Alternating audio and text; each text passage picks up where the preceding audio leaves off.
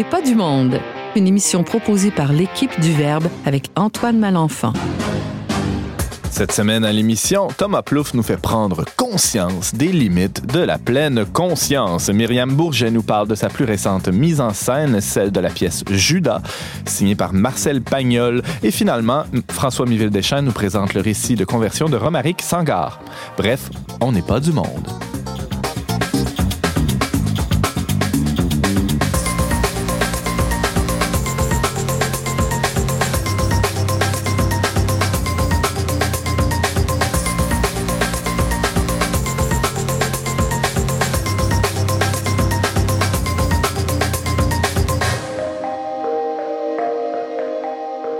Bonjour à tous, chers auditeurs. Bienvenue à votre magazine culturel catholique. Ici, votre animateur Antoine Malenfant, rédacteur en chef pour Le Verbe Média. Et j'accueille nos autres chroniqueurs, mais James, oui? Eh ben, il y a deux semaines, j'ai pas poursuivi mon idée, mais tu t'as commencé l'émission en disant Hey James, es-tu avec nous? Tu es sur ton cellulaire. Oui. Puis ensuite, je t'ai rétorqué Oui, oui, c'est parce que je cherche le message d'une auditrice. Puis je me suis mis à parler d'autres choses. Finalement, j'ai jamais parlé de l'auditrice en question. Alors, tu as l'occasion de, boucler la boucle. Vas-y. Alors, nous je voulais saluer une Julie Simoneau qui nous a écrit, qui a fait un commentaire suite à à la, chronique de, Frédéric Franqueur sur la série Le Messie. Donc, elle, elle, en a profité pour nous écrire, puis elle voulait partager son point de vue. On a beaucoup apprécié, puis je rappelle aux auditeurs que c'est toujours possible de le faire, de réagir, de commenter ce qui se passe à l'émission. Comment on fait ça? Poser des questions. On écrit tout simplement à onpdm le trait d'union verbe.com ou euh, sinon, ben, on sait. Les médias sociaux. C'est ça, les médias sociaux. Puis euh, on est toujours très heureux et, euh, que les auditeurs nous écrivent et nous partagent leur coup de cœur. Toujours un plaisir de vous lire, chers auditeurs, chères auditrices. ist. En fait, il y, a Myriam qui est à l'émission cette semaine, mais Myriam, euh, on l'a pris à part. On va l'entendre dans quelques minutes là, nous parler de, la pièce de théâtre. En, attendant qu'elle soit en studio, euh, il y avait quelqu'un qui voulait absolument euh, justement réagir ou nous parler pendant le générique d'ouverture. François Miville Deschênes qui faisait des grands signes. Bonjour François. Bonjour Antoine. Qu'est-ce qui te démangeait comme ça? Qu'est-ce que tu voulais me raconter? Ça m'énervait parce que tu n'avais pas dit le nom de mon auteur correctement. Ah ben là, vas-y, corrige-moi. C'est Roméric Sangars. Sangars. Voilà. S-A-N-G-A-R-S. C'est qui ce gars-là? C'est qui ce gars-là? C'est un écrivain, essayiste, euh, journaliste français, dans la quarantaine maintenant, qui a vécu une conversion qui est le sujet du livre dont je vais vous parler. Intitulé justement Conversion. Ben oui, pourquoi pas. Merci François d'être avec nous. On t'écoutera attentivement euh, un peu plus tard dans l'émission. Et on reçoit aussi Thomas Plouffe. Bonjour. Bonjour à toi. Un sujet très méditatif aujourd'hui. Oui, peut-être qu'il va falloir changer sa voix pour avoir une voix un peu plus méditative aussi. Alors, on, descend de quelques, de quelques notes? On entend les gens qui font ces trucs de méditation-là, ils sont plus... Euh, alors là, tu vas ah, prendre... c'est plus simple. de quoi tu nous parles? Non, parce que c'est un peu critique. C'est-à-dire qu'aujourd'hui, euh, rien de moins, je vais vous enseigner comment avoir euh, la force. oui, la force, la, force dans Star Wars qui, est assez apparentée quand on, quand on y réfléchit là, avec euh, aussi le concept de pleine conscience. Ah, ouais. euh, oui, la pleine conscience, présence méditative, euh, mindfulness en anglais. Alors, on va essayer d'approfondir qu'est-ce que c'est, mais aussi d'aller voir du côté des critiques de cette technique-là qui est de plus en plus en vogue. Merci, Thomas.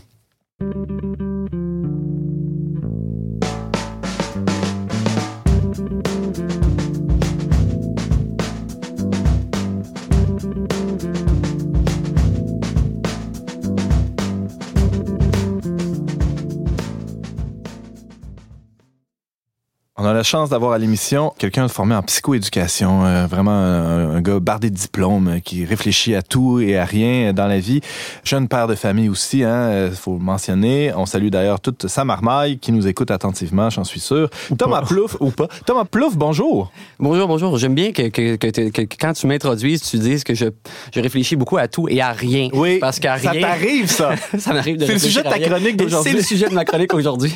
oui, oui, réfléchir à rien. Alors, aujourd'hui, en fait, on, euh, dans la chronique, oui, on va regarder qu'est-ce que c'est la, méditation pleine conscience. Est-ce que tu as fait un grand vide là, avant de, commencer à, préparer ta chronique? Peut-être que j'aurais dû. non, attention, c'est pas la même chose. Là. Ben, pas tout à fait. En fait, on, va commencer définir les par définir qu'est-ce ah, que c'est. oui, vas-y, je t'en Pleine conscience. Bon, méditation pleine conscience, je l'ai dit en introduction, mais aussi, on va appeler ça la présence attentive ou encore, la, en anglais, vous allez entendre le mot mindfulness, qui est tout simplement une traduction. Qu'est-ce que c'est ça? Euh, peut-être tout un petit historique, une contextualisation. C'est une, euh, c'est une pratique, en fait, qui a été empruntée euh, à, une tradition qui était bouddhiste, qui, qui date depuis, depuis des années, évidemment, vous vous en doutez, et qui a été sécularisée dans les, dans les années 70 par, euh, par un chercheur qui s'appelle John Kabat-Zinn, qui, euh, qui lui a vu en fait qu'il y avait une, il y avait une manne dans le fait de prendre ce, ce concept-là et de le et, et, de le séculariser pour en faire quelque chose qui allait être euh, utilisé par le plus grand nombre. sans vouloir entrer dans les détails aussi sur le plan financier et de l'intérêt financier. Y, y avait-il une pièce à faire avec ça? Il y en avait peut-être deux même. alors c'était entre autres cette, cette idée-là qui le, qui le motivait de séculariser cette et c'est aussi, parallèlement à ça, dans les années 70, c'est tout le courant de, euh, des concepts de stress qui est, venu, euh, qui est devenu ah à la mode. Dans le management, entre autres. Dans tous les domaines, en fait, c'est un concept qui n'existe qui existe pas depuis toujours, la notion de stress. Ah non? Mais, non, euh, avant, les gens n'étaient pas stressés. Je vois François qui lève la main. Oui, ça, c'est Anne Célie qui a amené ça en des années 70. Mais est-ce que c'est euh, ta méditation pleine conscience, c'est ce qu'on appelait la méditation transcendantale, justement, à cette époque-là? Euh, je, pense que c'est un, mot qui était utilisé dans les traditions bouddhistes, à mon avis, mais je pourrais pas dire dans le détail. Je, connais plus ce qui s'est passé par la suite. Aujourd'hui, c'est c'est euh, pas un mot qu'on utilise transcendantal. Les gens utilisent dans, le, courant, quand vous allez le voir autour de vous, dans, dans ce qui est publicisé, c'est vraiment le concept de pleine conscience qui est publicisé. D'accord. Moins même que présence attentive. Donc, pourquoi je vous en parle? Parce que c'est un... Oui, on va le voir pour les adultes de plus en plus comme une offre de service. C'est offert comme quelque chose qui va régler tous nos soucis mais aussi auprès des enfants. Euh, dans les écoles, ben dans, dans, les écoles, euh, pour l'instant, c'est beaucoup plus, euh, disons, c'est beaucoup plus répandu dans les écoles dans l'ouest du, du, Canada, pour parler juste de notre pays. Ici au Québec, les gens sont un petit peu plus réticents. Ça se fait, ça se fait à la pièce. Des enseignants qui vont le, qui vont le faire dans leur classe, mais il n'y a pas de démarche là, qui, pas institutionnalisé, qui est portée par des institutions. Non, pas encore. Donc, euh, en quoi ça consiste là, concrètement la, méditation pleine conscience La méditation pleine conscience. Alors, c'est euh, en gros là, c'est l'idée de, un peu de, de, prendre un recul sur sa propre vie pour pour vraiment entrer avec euh, observer ses pensées, ses émotions du, du temps présent et les observer avec bienveillance, donc sans les juger. Euh, euh, c'est l'essentiel, je dirais. Après ça, dans le, dans le très concret, c'est une démarche qui peut se réaliser euh, typiquement là, assis dans une, dans, une, dans une posture que vous imaginez bien, qui était la posture de Luke Skywalker juste avant de disparaître dans ses derniers instants, mais qui est une posture typique du, moine bouddhiste. Mais ça peut aussi se réaliser dans, dans, dans le quotidien, ça peut se réaliser lors d'une marche, ça peut se réaliser même dans des tâches quotidiennes répétitives. c'est vraiment... et va impliquer, oui, de faire, de faire un, recul sur sa propre vie et de se recentrer sur soi. Qu'est-ce que je ressens présentement? Euh, mais dans une démarche où est-ce que je, je, me regarde avec bienveillance, donc mm-hmm. sans, sans me juger, sans juger ce que j'observe de moi-même. En gros, c'est à peu près ça. Donc, euh, Mais ça peut faire du bien à bien des gens, ça, Thomas Plouffe. Il y a beaucoup de recherches qui sont venues, euh, qui sont venues documenter la pleine conscience depuis des années. Euh, il y en a, en fait, il y a vraiment des courants là, de, autour de la pleine conscience. Si vous allez voir, si vous connaissez les TED Talks, qui sont des, des, des, des présentations. des mini-conférences très punchées, ouais. C'est exactement, qu'on voit moins ici, mais il y en a une, pléthore sur la pleine conscience. des recherches qui ont documenté les effets bénéfiques de, de, de cette démarche-là. En parallèle, par contre, il y, a des, il y a des recherches plus récentes qui sont venus questionner la méthodologie de, de ces, de ces recherches-là. Ah. Donc, euh, c'est à prendre euh, avec un grain de sel. Donc, euh, quant aux effets réels de la pleine pas la panacée c'est certainement pas la panacée, ça c'est sûr. Sauf peut-être pour, euh, pour ceux qui vendent des livres de pleine conscience. C'est sûr, les autres sont bien heureux. Euh, on le voit d'ailleurs dans les sections en librairie, là, pleine conscience. Ça, puis la cuisine. La cuisine. Euh, la pleine conscience, c'est. À une présence ici, je parlais de. de, Tu nous avais parlé de, de apicratie, hein, toute la marchandisation des émotions. On est en plein dans la même ligne. Oui, bien en fait, c'est ça. C'est dans la même section que, dans, que, le développement personnel. ah, c'est ça. C'est dans la même ligne. Là. On est dans, dans, dans les courants similaires. Donc, pour ce que c'est la pleine conscience, c'est un petit peu un résumé. Face à ça, nous, comme euh, en tant que catholiques, on peut être un peu, d'abord, on peut être, on peut être critique certes, mais on peut aussi se demander, mais c'est quoi finalement la différence fondamentale avec euh, avec la prière ou avec euh, l'oraison, qui est ben quelque chose d'assez similaire, parce que c'est dans, dans ce cas-là, dans le cas de de, de, de l'oraison, en fait, on est aussi dans, dans une, ce qu'on recherche en fait, c'est de quitter le passé et le futur pour se centrer sur le présent, sur une, une présence qui qui en fait qui dans ce cas-là qui est pas la nôtre, mais Justement, quelle est la, la, la différence fondamentale entre les Dans des dispositions qui sont à peu près semblables, c'est-à-dire on va rechercher euh, un climat de calme, euh, idéalement peut-être même de solitude, euh, pour vivre cette introspection-là ou ce moment-là de, de, de méditation, qu'elle soit chrétienne ou non. Donc, il, il y a plusieurs points où... Il y a des points en commun. En commun, ouais. Puis, tu sais, d'ailleurs, une des nuances importantes qu'ils vont appliquer dans la, la pleine conscience aujourd'hui, c'est qu'ils vont enlever les mantras classiques au bouddhisme là, pour justement séculariser la démarche. Mais au fond, c'est vrai, le contexte est le même et le- les objectifs sont sensiblement les mêmes. Il y a une nuance importante qui peut paraître, euh, qui peut paraître bénigne, mais qui est très, très importante. Et ça, autant les chrétiens que même les bouddhistes, euh, les purs et durs, disons, là, vont, vont affirmer. La différence fondamentale, c'est que dans la pleine conscience telle qu'on va le voir aujourd'hui, c'est une centration sur soi. Ça, je l'ai, je l'ai dit tantôt en, en entrée de jeu. Donc, euh, le- le- on revient un peu comme dans le développement personnel à l'idée que l'individu est porteur de son anxiété. Non seulement il est porteur de son anxiété, mais il est aussi porteur de son soulagement. Donc, finalement, tout passe par lui. Donc, euh, tu sais, il, il est porteur du problème, puis là, il doit se centrer sur lui-même pour mieux comprendre comment euh, mieux gérer ses émotions, puis ensuite se sortir lui-même de son, de son anxiété, finalement. Euh, contrairement... Comme si le remède était dans la maladie elle-même, c'est-à-dire un- d'un égocentrisme, là, je, je- je- je vais mettre des guillemets, la solution se trouverait dans un, un centrement sur soi encore plus grand. C'est En fait, un peu la- paradoxal. La solution se, se trouve en soi. C'est vraiment la nuance importante. Alors que Mhm. dans l'oraison, ou même dans le bouddhisme, euh, mais on va parler plus de l'oraison, c'est l'inverse, c'est-à-dire que le le- décentrement. c'est un- ça, c'est un décentrement complet, euh, décentration de, de- pour se tourner vers Dieu. C'est-à-dire que l'oraison, l'idée même, c'est de se centrer sur Dieu pour même à la limite s'oublier à lui, de lui dire, je te donne toute la place, prends toute la place de, de, de, de ce, de ce here and now, de ce ici et maintenant qu'on va dire. Euh, c'est une, différence qui, qui est non négligeable. Euh, il y a deux ouvrages intéressants là, qui ont été euh, faits par des catholiques qui sont, qui sont différents. Je vous, les, je vous les suggère. Il y a d'abord euh, une américaine qui s'appelle Suzanne Brinkman qui a écrit dans une démarche beaucoup plus critique qui va même jusqu'à dire que des fois, c'est pas juste euh, différent, ça peut être problématique, la pleine conscience, là, parce que ça crée des confusions, euh, que ce soit auprès des enfants, mais auprès des adultes. Ça crée comme une confusion entre les deux, comme si c'était du pareil au même, finalement.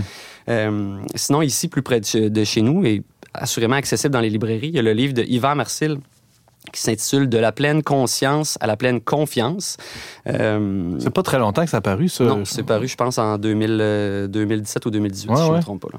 Et donc, il va dans cette veine-là, là, qui parle de, de, de ce qui est intéressant dans la pleine conscience, mais qui ramène ça avec euh, plutôt le, le- le- ce qu'on comprend de, de l'oraison. En quoi est-ce que dans l'oraison, on a ces éléments-là bénéfiques, mais en ayant le plus qui est de dire que euh, on n'est pas... Le problème fondamental de la pleine conscience, comme je le disais tantôt, c'est que c'est prendre des vieilles traditions puis les utiliser dans une visée moderne qui a des fins de productivité puis d'efficacité. Ouais. Ce qu'on veut, c'est rendre l'individu plus efficace. Donc, on veut lui apprendre à mieux gérer son stress, mieux gérer son anxiété. On veut faire des enfants qui sont plus épanouis, mais surtout qui sont plus calmes puis plus concentrés. Pourquoi est-ce qu'on veut ça? Ben parce qu'on veut qu'ils soient plus efficaces, là, ultimement. Mais on on n'est pas... dans Faciliter une- la gestion de classe. C'est sûr, il y a les propres besoins des enseignants, mais yo, on, pense que ça va, ça va leur servir aussi. ouais. Euh, puis, euh, mais on n'est pas dans une recherche du- de bonheur, c'est-à-dire où- est-ce qu'on, est-ce que par la pleine conscience, est-ce qu'on cherche à être plus heureux ou, ou tourner vers les autres? Non, on est en gestion de soi-même, c'est-à-dire on veut s'améliorer soi. On est dans notre propre projet, puis on veut être, on veut être plus efficace dans notre vie. François Miville-Deschamps. Euh, Thomas, je, je comprends ce que tu veux dire, là, que c'est de se tourner vers soi-même, mais il me semble que tu entends parler, puis tout n'est pas mauvais. L'introspection n'est pas mauvaise en soi. Se regarder, se... Être bienveillant envers soi-même, Ouais, ça, c'est peut, ça peut être c'est bien pas- aussi. c'est mais ça. ouais. C'est sûr qu'il faut aller ailleurs, là, quand on... Non, ça, ben en fait, c'est là où c'est là où le livre de, de, de Yvan Marcel peut être intéressant, je pense, parce que ça s'agit pas non plus de, de, de dire que tout est mauvais dans la De dans démoniser ça, ouais. Il y a- il y a- il y a- mais c'est plutôt de dire que ce qui est bon dans la pleine conscience, dans la méditation pleine conscience, on le retrouve dans l'oraison pour les mêmes raisons, c'est-à-dire que dans l'oraison, puis peut-être juste une petite nuance là, pour ceux qui, sont moins familiers, là, à la différence de la prière, parce que la prière, on est dans une démarche où on, demande à Dieu, alors que dans l'oraison, on est vraiment plus en, on est en fait en attente de, on attend la présence de, de, de, Dieu dans nos vies. Donc on n'est pas euh, on laisse, on laisse prendre toute la place. Euh, il y a les mêmes effets positifs, c'est-à-dire que dans l'oraison, il y a les mêmes effets positifs où est-ce que on est pendant un court instant, on fait, on fait, euh, on met de côté le passé, on met de côté le futur pour se centrer sur sur l'ici et maintenant. Mais au lieu de dire on met sur l'individu la pression de ne pas se juger lui-même, ben on dit Dieu ne te juge pas. Donc pour ce que tu vois présentement, c'est pas non c'est pas à toi de ne pas te juger. Dieu ne te juge pas pour ce que tu observes. Donc il n'y a pas euh, il a pas cette idée là qu'on retrouve dans la, dans la pensée moderne qui est de ramener toujours à l'individu le problème et la solution. Euh, et que rien n'est mal finalement. Et que, qu'il n'y a ni bien ni mal, c'est-à-dire mm. qu'on est dans une espèce ça, de relativisme où est-ce que l'important, c'est d'être bienveillant envers soi-même et, envers les autres. Euh, le, le, sujet est pertinent dans la mesure où, pour l'instant, là, on en parle beaucoup comme pour, pour, pour les adultes, mais c'est une c'est une, euh, une pratique, comme je le disais, qui a été implantée aux États-Unis, qui est implantée dans beaucoup, beaucoup de milieux scolaires, qui l'est dans, dans l'Ouest canadien. Et peut-être, avec la refonte du cours éthique et culture religieuse, peut-être qu'on va voir cette pratique-là apparaître tranquillement dans les écoles. Donc, il s'agit, s'agit non pas de voir ça comme, euh, comme quelque chose d'hérétique, mais de, de, mieux comprendre ce qui en est pour essayer ensuite de mieux expliquer à, nos enfants euh, en quoi est-ce que, quelles sont les, les, les, distinctions qu'il y a à faire avec, avec leur raison, et en quoi est-ce que, ben, c'est ça, l'un diffère de l'autre. À quoi la raison peut aller un, peu plus loin? Ouais, ben, c'est ça. Puis quels pourraient être aussi les écueils potentiels à, ça? Parce que, comme tu dis, François, oui, on peut, on peut faire de l'introspection, ça peut être bien, mais il y a une limite à ça à un moment donné. C'est que, justement, quand ça devient de l'auto... Euh, l'auto-analyse de soi perpétuelle. Ça ramène toujours, c'est ça, le, fardeau sur l'individu. C'est le grand enjeu, c'est qu'on peut, on peut ressentir du bien-être. En fait, on va certainement ressentir du bien-être suite à une méditation, parce qu'on connaît les effets bénéfiques aussi de la prière puis de l'oraison. Ça nous, ça fait surtout dans nos vies qui sont, qui sont très, très, très chargées. D'avoir un peu de calme, c'est bienvenu. C'est toujours, euh, c'est-à-dire que ça nous donne un, sentiment de bien-être qui, mm-hmm. qui, nous donne l'impression que, dans certains cas, c'est la panacée à tout. On se dit, ah voilà, c'est la solution à mes problèmes. Mais dans le long terme, dans le long terme, le, c'est la présence de Dieu, elle, reste, comme, reste euh, indéfiniment. Dieu est présent même si on ne fait pas d'oraison. Euh, dans la pleine conscience, elle, elle, va avoir un effet sur le très court terme, sur mon sentiment ici maintenant. Une, solution que je dois répéter comme ça sans fin pour avoir à chaque fois mon, ma, dose pour pouvoir ensuite pouvoir... Mais euh, on, comme on reste dans... dans comme c'est moi qui reste porteur du problème et de la solution, ben à long terme, si j'arrête, euh, la solution arrête aussi. Mais ça ne débouche pas sur une autre instance. Ça répond à ma question du début. Ce n'est pas de la méditation transcendantale, laquelle était axée sur le bouddhisme et allait au-delà, ben, ou j'ai allé, mais je pense qu'il y en a encore qui la pratiquent, mais va au-delà. Bon, mais dans une perspective euh, bouddhiste, effectivement. Donc, moins, à tout le moins, moins euh, individualiste. Tout à fait. Mm. Puis c'est comme je le disais tantôt, euh, pour avoir lu un peu sur le sujet, les plusieurs bouddhistes critiquent la, méditation pleine conscience justement parce que euh, pour les mêmes raisons que j'ai nommées, c'est-à-dire que c'est dans une démarche euh, individualiste, c'est-à-dire on est dans un monde individualiste, donc le monde individualiste dans lequel on est a utilisé, c'est approprié, c'est approprié des vieilles techniques pour, mais qui servent toujours le même but, qui est une qui est une visée moderne, c'est-à-dire d'efficacité, de productivité, d'utilité. Très intéressant. Merci beaucoup, Thomas Plouffe. Tu nous faisais une critique de la méditation pleine conscience, inspirée largement de l'ouvrage de Suzanne Brinkman, Catholic Guide to Mindfulness. Aussi le, livre d'Yvan Marcil qui s'intitule De la pleine conscience à la pleine confiance. Exactement. Merci beaucoup, Thomas. À la prochaine. À la prochaine.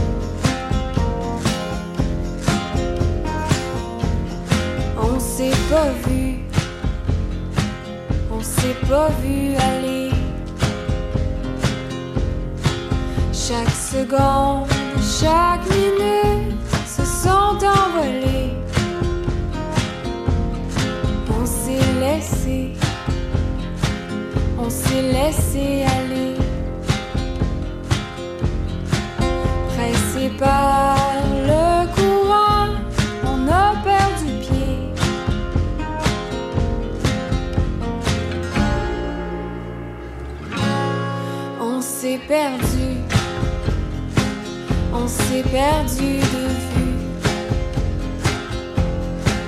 Parfois même jusqu'à croire qu'on était étranger. On a changé,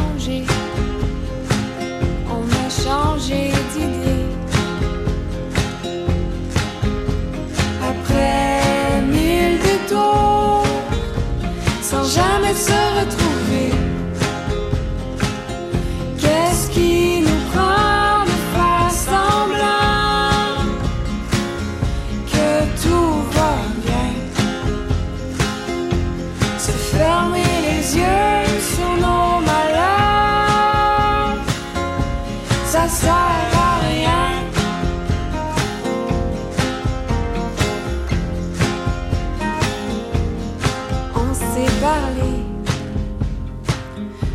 De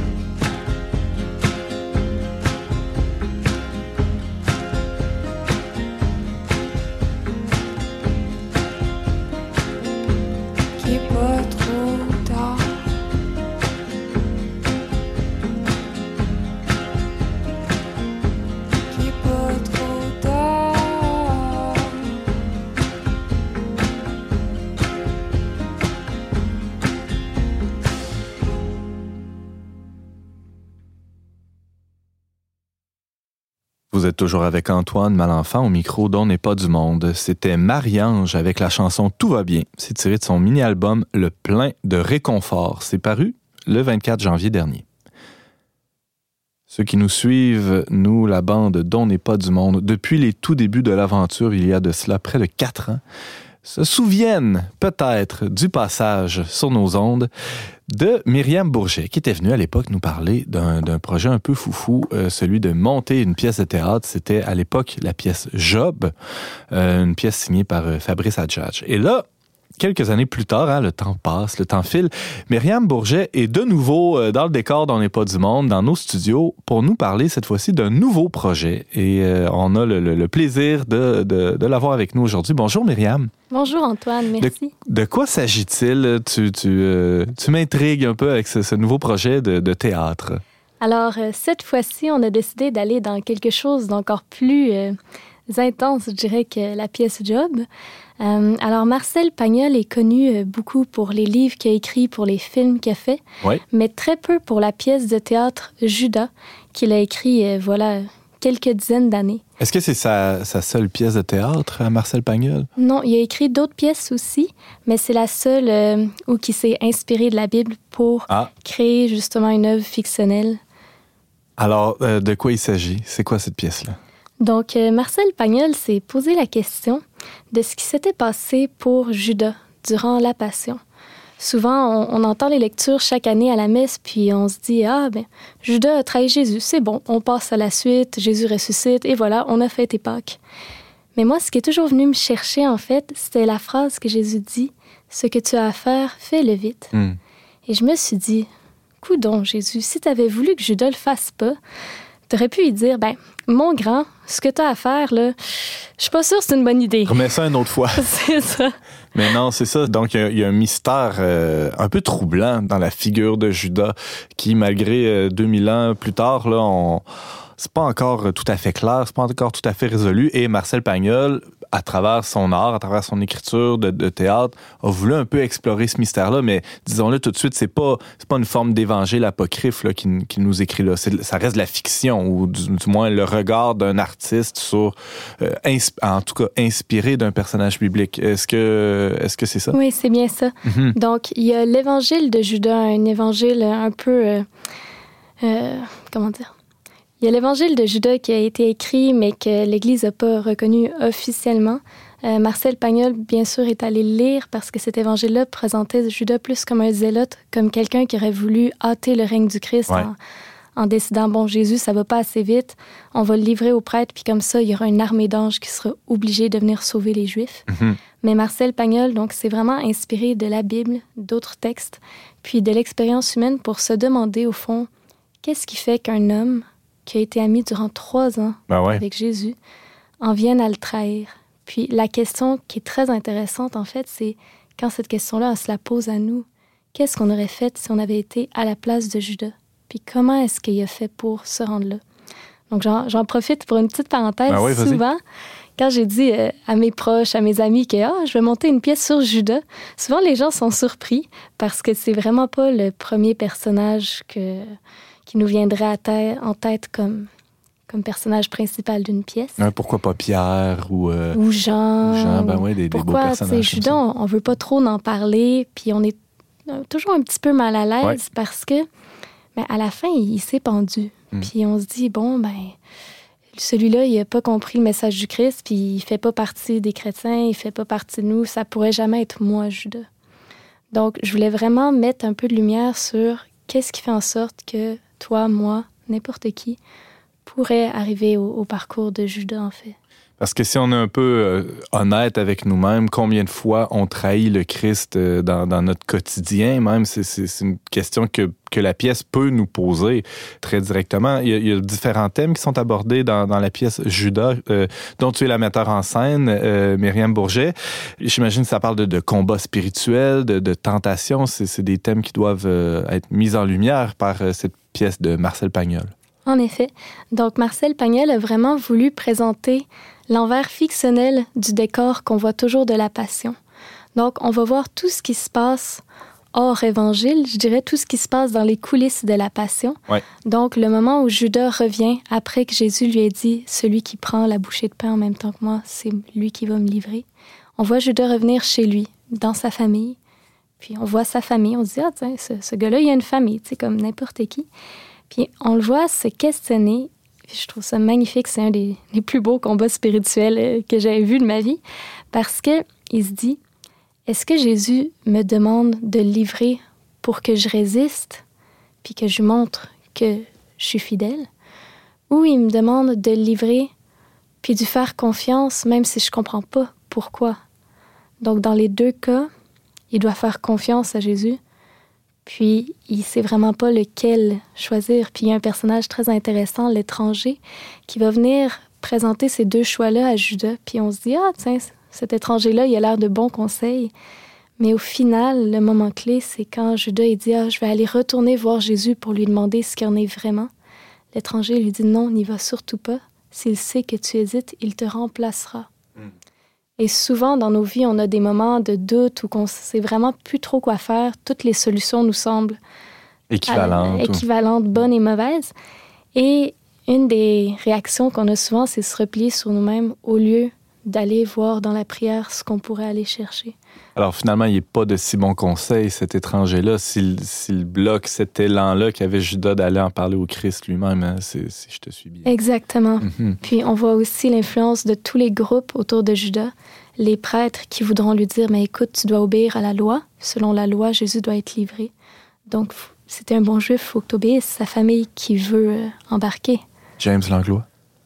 Euh, Myriam, il y a tout aussi une interprétation qui propose que Judas, au fond, euh, a fait ça parce qu'il était très attaché à l'argent. Est-ce que c'est développé dans la pièce de Marcel Pagnol, cet aspect-là d'argent? En effet, c'est un aspect qui revient souvent. On se dit, ah, Judas a fait ça pour l'argent. Mais c'est un peu simpliste parce que, euh, on le voit à l'évangile de Jean, il mentionne que quand la femme avait répandu du parfum sur la tête de Jésus, Judas récriminait parce qu'il aurait voulu garder l'argent. Donc, c'est en effet dans les évangiles. Mais si on regarde du côté euh, historique, la valeur de 30 deniers d'argent, c'est à peu près le prix qu'on pouvait avoir pour un vieil âne boiteux. Donc à ce moment-là, ça représente le salaire de trois semaines. Est-ce qu'on trahit un ami pour ça? C'est ça. Puis Judas avait aussi la bourse commune. Donc, est-ce que vraiment c'était la meilleure passe d'argent qu'il aurait pu faire? Puis, on parle aussi souvent de la conséquence de nos actes. On se dit, ah, tiens, je vais faire telle chose, mais on s'attend pas à ce que ça fasse autant boule de neige. Donc, si on regarde historiquement parlant, les Romains avaient envahi la Judée à cette époque-là et les Juifs avaient aucun pouvoir législatif de condamnation. Donc, Judas, en donnant Jésus aux grands prêtres, ne pouvait pas s'attendre à ce que les grands prêtres tuent Jésus parce que ceux-ci n'avaient aucun pouvoir. Et même s'ils les envoyaient chez les Romains, il fallait que les Romains trouvent une raison valable pour condamner Jésus. Et Judas savait pertinemment qu'il n'y avait pas de motif. Exactement. Mhm. Et même Pilate va dire, je ne vois chez cet homme aucun motif de condamnation. Donc à ce moment-là, historiquement parlant, au niveau de la législation, Judas pouvait pas savoir que Jésus allait être tué s'il le livrait au grand prêtre. Il s'attendait plus à une sorte de, grande révolution. C'est vraiment intéressant. Hmm. Donc, c'est pour ça, souvent, on arrive, puis on, arrive avec nos grands sabots, on se dit, ah, je sais exactement ce qui est le bien, ce qui est le mal, c'est blanc ou noir. Mais dans le parcours de toutes les personnes qu'on croise, dans le parcours de Judas aussi, c'est parfois beaucoup plus gris que ce qu'on croit. Donc, ça a pris quand même des acteurs hein, euh, pour monter tout ça. Parle-moi un peu de la mise en scène même euh, mm-hmm. de, ce projet-là, de la pièce Judas. On donnera les dates, là, bien entendu. Ça va passer à la fin du mois, mais on donnera les dates aux auditeurs euh, dans quelques minutes. Mais c'est quoi la genèse de ce projet-là et comment tu as pu rassembler tout ce beau monde-là? Parce que c'est pas, il n'y a pas juste un rôle dans cette pièce. Hein? Absolument.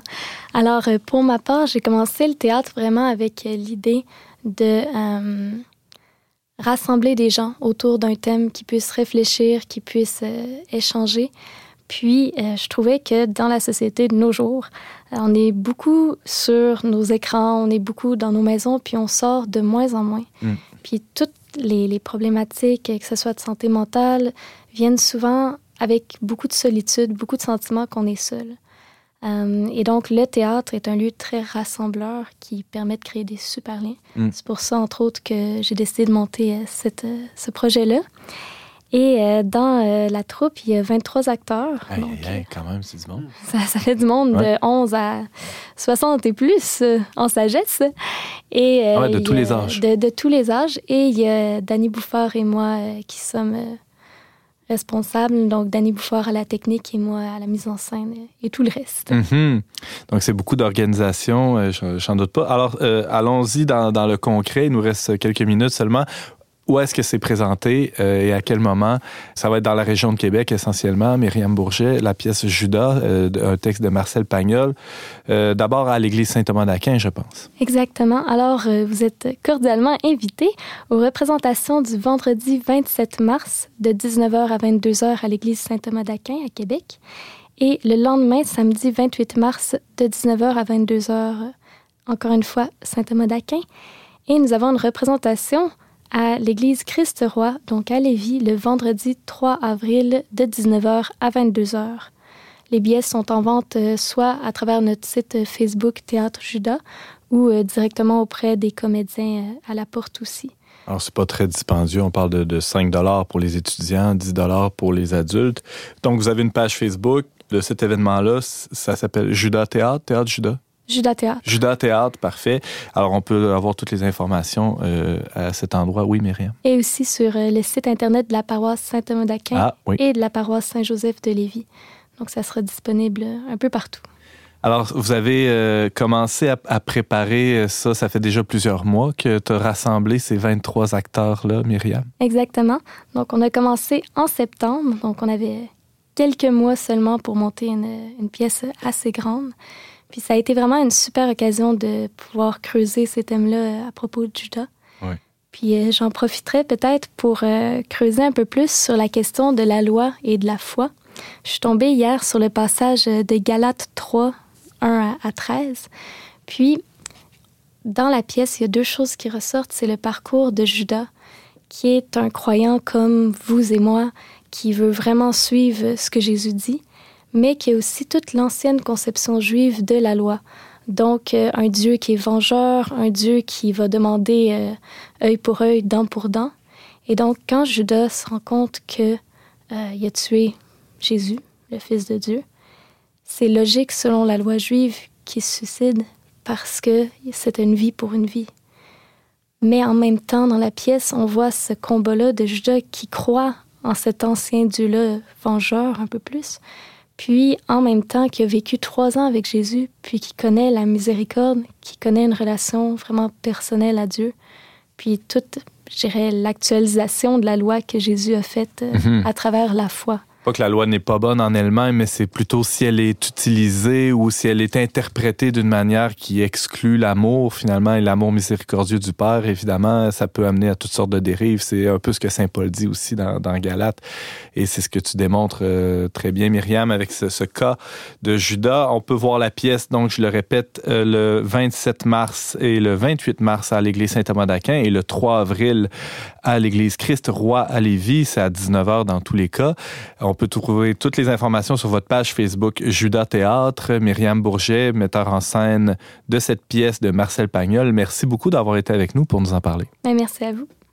Je ralentis les heures à force de prendre mon temps. J'allonge mes journées à force de me reposer. Je ralentis les voix qui parlent dans ma tête. Ça sert à quoi de se faire des tempêtes? J'ai trouvé la lumière dans les journées d'hiver. J'apprends à être brave malgré le creux des vagues. Je ralentis la course à force de m'écouter. J'ai besoin de temps pour me laisser aller. Je ralentis les pas qui dessinent mon chemin. J'arriverai à temps.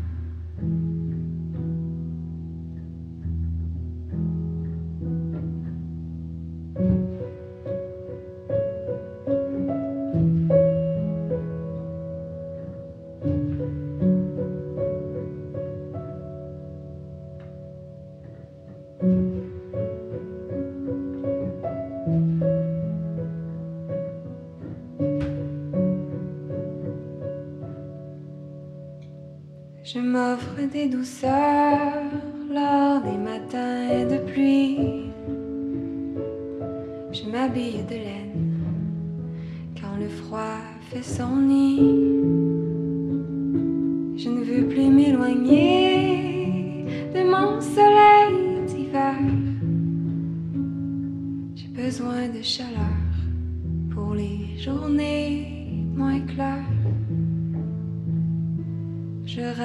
ralentis les heures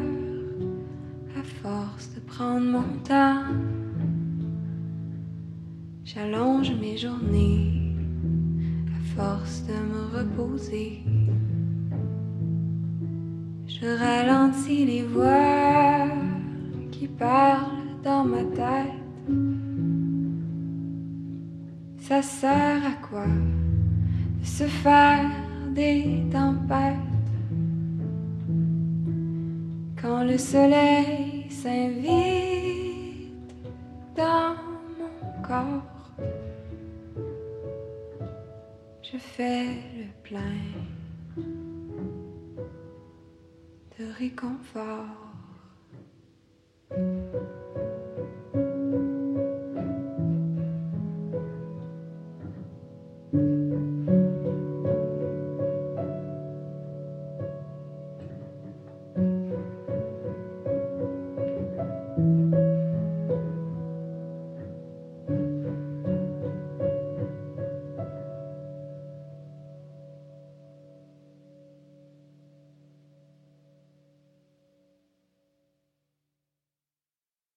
Vous êtes toujours avec Antoine Malenfant au micro d'On n'est pas du monde. C'est toujours Marie-Ange avec Le plein de réconfort. C'est extrait de son mini-album du même nom. C'est paru le 24 janvier dernier.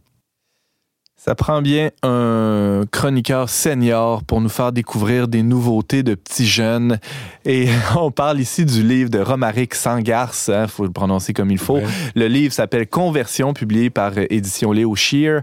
Et euh, Shear? Shear, je Shear, en tout cas. Et euh, François Miville Deschaines l'a lu et, et, il est avec nous pour en parler. Bonjour François. Bonjour. tu trouves ça drôle que je te présente comme un doyen, hein, alors que c'est toi la qui... triste réalité. La réalité. Mais t'es à l'avant-garde quand même. C'est ça le message qu'il faut retenir de, Ben, de ma présentation. beaucoup. Merci beaucoup. Alors, tu as lu ce livre-là euh, et ben, en fait, tu as envie de nous faire une critique du livre Conversion, où toi-même, tu as lu une critique qui t'a donné envie de le lire? Euh, oui, de fait, mais moi, je vais vous donner mes impressions. Est-ce que ça Euh, va nous sur donner cette, envie de le euh, lire aussi, tu penses? Euh, ben, dépendant de votre tempérament. Alors, je vais vous dire tout de suite que moi, ce que j'ai aimé, c'est un mélange de rigueur Ouais. qu'il y a dans, son, dans sa démarche, voilé ou enrobé d'un, d'un, tout un aspect littéraire, parce que Romaric Sangar, c'est un écrivain, essayiste, journaliste, et ça paraît. Et c'est très français, c'est très dans l'école française. Il y a- quelque chose d'un esthète aussi. Hein? C'est bien, Oui. c'est bien emballé. Ah, c'est ciselé, c'est finement ah. ciselé. Alors, pour vous faire le portrait, il est Oui. né en 1977 à Grenoble. Il a maintenant 43 ans. Il à peu a près écrit- comme toi, ça. hein? Oui, voilà. il a écrit ça, donc, peut-être dans le tournant de la quarantaine, puisque c'est sorti au début de 2018. Mhm. C'est une figure difficile à classer. Alors, parfois, notamment dans sa vision du catholicisme très à droite, mais dans sa vision du reste des choses, parfois très à gauche. Il a écrit, par exemple, en 2015, un livre nommé Suffirait-il d'aller gifler Jean d'Ormesson pour arranger un peu la gueule de la littérature française? Beau projet. Il faut savoir que Jean d'Ormesson est un académicien, directeur, il a dirigé le Figaro, il a dirigé d'autres euh, journaux parisiens. C'est une Euh, figure était de incontournable. l'Académie. de- Oui, oui. Il, il était noble. Euh, et c'est une image de la France traditionnelle. Ouais. Alors, il écrit de lui, par exemple, Attends, il écrit Romaric, Romaric écrit de, écrivait de Jean. lui Oui. qu'il aimait euh, glavioter avec gourmandise une érudition de surface. qu'il était entouré de vieilles filles du centre droit sans s'apercevoir euh, qu'à l'extérieur le monde s'écroule. Hmm. Et dit-il, dès qu'il est question de gouffres ou de points fondamentaux, Jean d'eau, comme on l'appelle à Paris, s'éclipse, sceptique, avec un sourire poli et s'en va prendre le thé ailleurs. On va retenir ici cinglant, hein? gouffres et fondamentaux. Oui, c'est très cinglant et lui-même pourrait se faire euh, servir la même médecine Oui, d'ailleurs. oui, sans doute. Oui, tu dis, on retient ici gouffre et points fondamentaux. Oui, euh, je vais y revenir tantôt. Deux points qu'il aborde dans Conversion, nécessairement. Voilà, exactement. Alors, Conversion, ça prend la forme d'un- roman euh, ou d'un témoignage, c'est quoi? Oui, ben c'est ça, c'est le côté littéraire. C'est plutôt que d'étaler de façon linéaire et dans un langage euh, correct, concis, mais sans, sans fioriture. Mhm. Euh, et il fait vraiment comme si c'était un roman. D'ailleurs, des fois, parfois on se dit, est-ce que s'il invente? Ah Moi, ouais. j'ai tenu pour acquis que tout était vrai. Parfois, il s'adresse à nous, c'est un monologue intérieur, comme dans la plupart des livres témoignages. Ouais. Mais parfois, il met en scène des personnages et c'est dans le dialogue avec les personnages qu'il dit ce qu'il a à dire. Mhm. OK, alors parfois, alors à un moment donné, il va essayer une voiture de luxe avec son frère. À un autre moment donné, il est à une terrasse euh, avec une amie en train de prendre un verre, etc. Un concert rock aussi. Euh, c'est donc en six chapitres. Je voulais mentionner tout de suite aussi que c'est un livre qui est pas facile à obtenir. hein. Moi, je suis passé par une librairie euh, spécialisée ici à Québec, puis il a fallu que j'attende plusieurs semaines. Et qu'en France, ça coûte 17 euros, mais que rendu ici, ça coûte 31 dollars. Mais ça peut valoir la peine. Bon, quand avec on le est taux de change, c'est pas si, euh, c'est pas si pire. Mais alors, faut, faut être patient si on veut se le procurer ou passer par les, les, les gros monstres de, de, de la vente en ligne, peut-être aussi, euh, sans, sans faire la promotion de ça. Oui, James Langlois. Mais là, c'est bien intéressant tout ça, François. Mais moi, je me pose la question OK, pourquoi on s'intéresse à un livre témoignage d'un gars, Romaric Sangas Il sort d'où, lui? C'est qui? Pourquoi on devrait s'intéresser à son témoignage? Parce que j'ai aimé son témoignage. c'est pour ça que je veux vous le partager. Mais toi, Je mais- non, mais toi, pourquoi peux- ça t'a intéressé de, Parce que j'ai aimé beaucoup son style et j'ai aimé la rigueur. Alors, bon, il y a une rigueur dans son raisonnement qui l'a mené vers Dieu, à la reconversion parce qu'il était né déjà d'un, il était baptisé, il était élevé dans un foyer catholique, mais sous l'influence de Nietzsche, de manière décroyant, la, la façon de se comporter et d'un accident qu'il a eu, euh, ça l'a amené à rompre avec le, le culte. Ce qui m'amène à euh, son état d'esprit lorsqu'il était à la fin de l'adolescence, c'était justement euh, cette proximité avec la mort. Alors cet accident l'avait plongé dans le coma, il avait 15 ans à ce moment-là, Mm. donc très proche de la mort. Il a vécu aussi euh, une expérience qu'il jugeait traumatisante. Sa grand-mère atteinte du cancer euh, est venue comme... On lui a attribué son lit à lui, dans sa chambre à lui, pour soi-disant qu'elle récupère, mais dans le fond, c'était pour mourir et il adorait sa grand-mère, donc euh, ça l'a euh, trompé. Ça l'a, ça l'a choqué, ça l'a... Ouais. euh, bon. Et euh, ce qui a beaucoup, toute sa vie qu'il a suivi, c'est que il était le deuxième. C'est-à-dire qu'il avait un frère aîné qu'il n'a jamais connu puisque ce frère est né à l'âge de trois mois et c'est par la suite qu'il a été conçu. Le frère aîné s'appelait Émeric, nom qui est relativement courant en France. Alors pour rappeler ce nom-là, on l'a appelé Romaric, nom qui est peu courant. Alors, il a Euh, vécu avec un fantôme toute alors, sa il vie. a vécu, c'est ça, en remplacement de l'autre. Alors, il, il y a un lien très fort entre lui et la mort. Et qu'est-ce qui a permis ce, ce changement-là, cette, conversion-là? Et c'est là que, pour euh, répondre à la question, j'ai bien aimé aussi. Je sais pas jusqu'à quel point c'est critiquable, mais c'est vraiment l'amour, l'amour d'une femme, l'amour euh, fusionnel qui l'a amené à cette conversion-là. Comment ça s'est passé? Il tombe en amour carrément avec Estelle et ils vivent une fusion, là, vraiment une fusion. Et il dit d'elle, euh, ma révélation ne m'avait pas livré Dieu, mais une femme. Cette femme traînait derrière elle un mystère d'ampleur cosmique. Le Verbe s'était fait lumière, celle-ci clignotait, assurant la nuit athée. Alors c'est vraiment, ils se font des rituels. Euh, ce n'est pas donc que charnel, c'est vraiment vers l'absolu. Malheureusement, ben, euh, la chair humaine étant ce qu'elle est, elle le trompe, il n'accepte pas, il la quitte. Et il va être malheureux quand même de l'avoir quitté. Alors, Et là, euh, c'est là qu'intervient le gouffre dont tu parlais euh, en, en introduction. Il a, il a Exactement, vécu une crise existentielle, c'est sûr, après ça. Exactement. Il parle d'une béance face à, cette, à ce manque.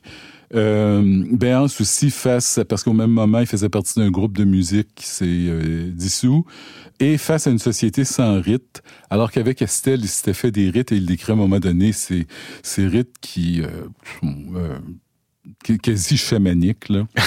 Non, c'est vrai, là. Il est, euh, bon. Alors, euh, ce qu'il nous dit, c'est qu'ayant connu une certaine intensité d'existence qui m'avait trop grisé, je cherchais une confrontation directe avec l'absolu. Alors, su- à la suite de cette rupture-là, et puisque Estelle était tout, ça lui prend tout, en Ouais. fait, OK? Ça lui prend euh, l'absolu. Alors, tranquillement, il revient vers le, le catholicisme. Il se laisse guider. Il est très influencé. Il fait une autre découverte euh, à la basilique euh, du Sacré-Cœur euh, à Montmartre, à Ouais. Paris, où il y a exposition permanente de la présence réelle. Et c'est là qu'il fait le lien entre sa fusion avec Estelle, qui avait quand même un côté charnel très important, pas que, mais quand même très important, et la présence charnelle du Christ, le Christ qui s'est incarné, qui est devenu charnel. Donc, il a, ça, l'un l'a amené à l'autre. Alors, un amour l'a amené à l'autre. Qui est une forme de présence totale, absolue. hein. C'est ce Ouais, qu'il cherchait, ouais. cette présence-là eucharistique. Et errant à Paris, en finissant vaguement une thèse, il se met à écrire, et c'est là que, dit-il, la chair s'est fait verbe. Ah ben. Alors, voyez-vous, on voit là, ce- le processus de sa conversion. Tu, le par- tu l'évoquais, euh, François Miville-Deschamps, un peu plus tôt. Il y, avait un groupe de musique, Romaric Sangars. Donc, la musique fait partie de sa vie. Euh, Comment ça se poursuit euh, en- en- ensuite? Alors, il situe un chapitre justement dans un concert d'un chanteur des années 70, c'est un baby boomer qui s'appelle Genesis Porridge. Alors, c'est tout un. Alors, déjà, le chanteur, que parfois on appelle chanteuse parce qu'il est androgyne, euh, se maquillait, s'est fait faire des, euh, de la chirurgie plastique pour ressembler plus à sa femme. Enfin, bon, c'était tout un phénomène. Mais ces thèmes tournaient autour du sexe. Bon, ce que probablement euh, Romeric aimait bien, mais le paranormal surtout. Alors qu'il, lui, voyait des signes et des prodiges partout. Le sadisme, l'automutilation. Et il en dit, Genesis, c'est une tentative du réengendrement. C'est là ce qui l'attirait. Un succès d'année de cette nouvelle naissance que le Christ a proclamé. Alors, dans ça, lorsqu'à un moment il, il vivait ça, ben, il voyait il avait l'intuition du Christ. C'était pas encore ça, là, parce que on peut, je pense pas qu'on puisse comparer ce chanteur avec le Christ, alors qu'il accomplit littéralement dans l'incomparable gloire de sa résurrection. Mais par la musique, dit-il, nous cultivons de manière brouillonne, forcenée, primitive, admirez son style, le contact avec une transcendance de l'être. Alors là, on touche à l'absolu. Mhm. L'être s'arrachant au flot du devenir se soulève enfin et bouillonne et gronde. Tout ce cheminement-là le mène à un choix euh, qui, est celui de tant de philosophes et d'intellectuels, c'est-à-dire euh, c'est la foi ou la mort. Oui. Auparavant aussi, il y a eu une autre découverte, c'était la réalité. Alors je m'explique. Il faut croire à la réalité du Christ si l'on veut avoir une foi qui n'est pas chambranlante. Et cette réalité du Christ, lui, est encore partie d'Estelle. Alors il disait, je croyais en l'existence d'Estelle, et j'y crois encore, et j'y crois encore bien qu'elle ne fasse plus partie de ma vie et que cet amour infini ou absolu soit dissous. Alors, je suis quand même capable de croire à la réalité du Christ. Mm. Alors, la réalité n'était pas morte avec l'amour. OK, ça l'amène là. Et cependant, oui, dans une, je le cite, une spirale de silence après laquelle la parole explose, dans laquelle il se trouve. Euh, il vit d'une façon, son catholicisme d'une façon assez froide. Rationnelle. Rationnelle, c'est ça. Et là, se voit face à un dilemme. Ben, face à tout ça, je peux pas, je dois soit me suicider, soit aller au pied de la croix de Jésus et m'attacher à Jésus et au catholicisme. Il n'y a pas, il y a pas de, de solution autre. Euh, alors, bon, peu à peu, il y a des signes que je, je, vous passe. Parfois, je les trouve un peu. Bon. Euh, mais bon, alors, alors un soir, alors qu'il priait, euh, il prie, au début, il prie avec un effort. Hein, il se force à dire le Notre Père. Et, mais bon, il dit à Dieu que je, je te laisse le choix de ce qui va m'arriver. Et voilà, son téléviseur arrête de fonctionner. Bon, Alors là, il prend ça comme un signe. Bon, d'un autre côté, euh, le lendemain, il reçoit une carte postale qui ne lui était pas adressée, mais qui venait d'un prêtre. Des choses comme ça qui sont, euh, peut-on dire, euh, prodigieuses. Cependant, il continue à prier et il va rentrer dans une dimension dit-il, de profondeur qui permet d'ouvrir un champ illimité. Alors, il va fixer la croix, il va imaginer sa propre mort. Alors, il revient à ce thème-là de la mort. Et cet enchaînement-là va, dit-il, le laisser fébrile et amer. Et, mais au bout de quelques mois, le vertige s'estompa et amorça peu à peu un élan dont l'impulsion partait de l'être même, qu'il méditait comme frôlé par la lumière. Alors là, il découvre la lumière du Christ, enfin. Alors là, ça commence à, à changer. Euh, il reste, il n'a pas encore découvert l'Église comme telle, c'est-à-dire toutes les pierres vivantes. Et un jour, dans une, euh, dans une messe, il se rend compte des gens qui sont avec lui, donc de la communauté euh, chrétienne. Qui est une étape et, fondamentale. Qui est une dans, étape dans, fondamentale. Dans la conversion, ben oui. Et bon, entre-temps, euh, au, euh, au Mont, pas au Montmartre, au, euh, ouais, au Sacré-Cœur, il a rencontré un prêtre et le prêtre le prend en charge. Et c'est là qu'il va faire vraiment son éducation euh, Mhm. mm -hmm. catholique, raison de une fois par mois. Il va faire aussi des pèlerinages, euh, Et comme Marie Sangarce. Une fois un pèlerinage avant sa confirmation, puisqu'il était déjà baptisé. Mhm. Et il va aller euh, à Chartres, à Notre-Dame de Chartres. En train, ça prend une heure, mais il le fait à pied. Alors, ça a dû prendre plusieurs jours, comme d'aller de Québec à Trois-Rivières. Un pèlerinage qu'on qu'on fait plusieurs euh, Français dans le dernier siècle. Je pense à Charles Péguy, hein, où il y a une centaine d'années, qui c'était un pèlerinage qui, qui l'avait euh, profondément touché. Mais oui, continue. Et dans ça, euh, Sangarce voit euh, plusieurs signes. Alors, des, des, il cherche à se loger, il cherche à se nourrir et euh, parce qu'il a demandé, quelqu'un arrive, euh, bon, un, des, un bon samaritain, une bonne samaritaine. Euh, mais Chartres est importante aussi parce que si vous connaissez votre histoire de l'art, c'est renommé pour ses vitraux. Alors, il y a une lumière incroyable. Donc, on revient à la lumière Mhm. euh, dans cette cathédrale de Chartres. Et ça permet de faire un lien qu'il fait lui-même entre le ciel et la terre. Et c'est ce qu'on a toujours dit de cette euh, basilique. J'ai dit cathédrale, c'est une basilique. Alors, il se rend là, assiste à la messe. En sortant, alors j'ai trouvé ça merveilleux. Il dit Je m'allume une cigarette et j'ouvre mon portable, donc son cellulaire. Alors, euh, tout n'est pas, il n'est pas devenu tout de suite un saint mystique. euh, voilà.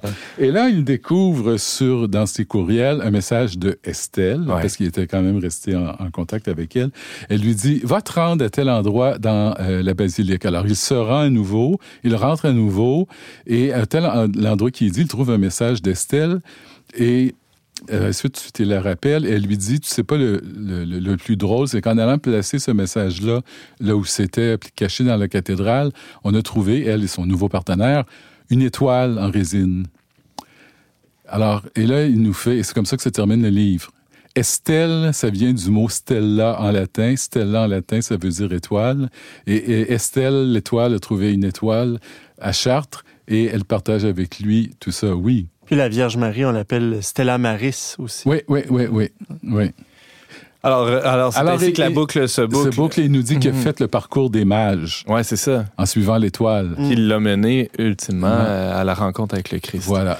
Euh, donc, on parlait de Romaric Sangar et son Sangar, c'est son plus récent livre Conversion. où Il trace le, le parcours de sa propre conversion sous forme de roman. C'est dans un, un français flamboyant, on pourrait dire, François Miville Deschênes. Il y en a des plus flam- flamboyants que ça, mais oui, oui, très perfectionnés. Quand même très soignés. Un bijou. Des, des- des phrases qui peuvent durer trois quarts de page. Là. François Miville Deschênes, merci d'avoir été avec nous pour nous parler de ce livre-là. Ce fut un plaisir.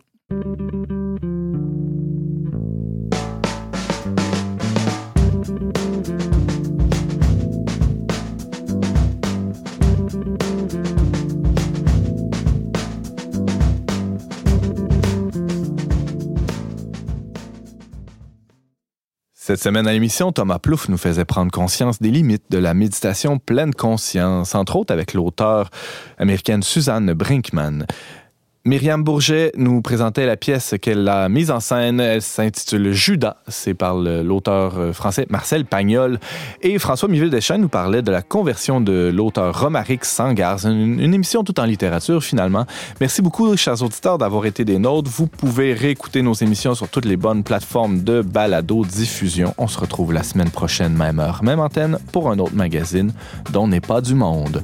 Aux choix musicaux, James Langlois, à la réalisation technique, Yannick Caron, à l'animation, Antoine Malenfant. Cette émission a été enregistrée dans les studios de Radio Galilée.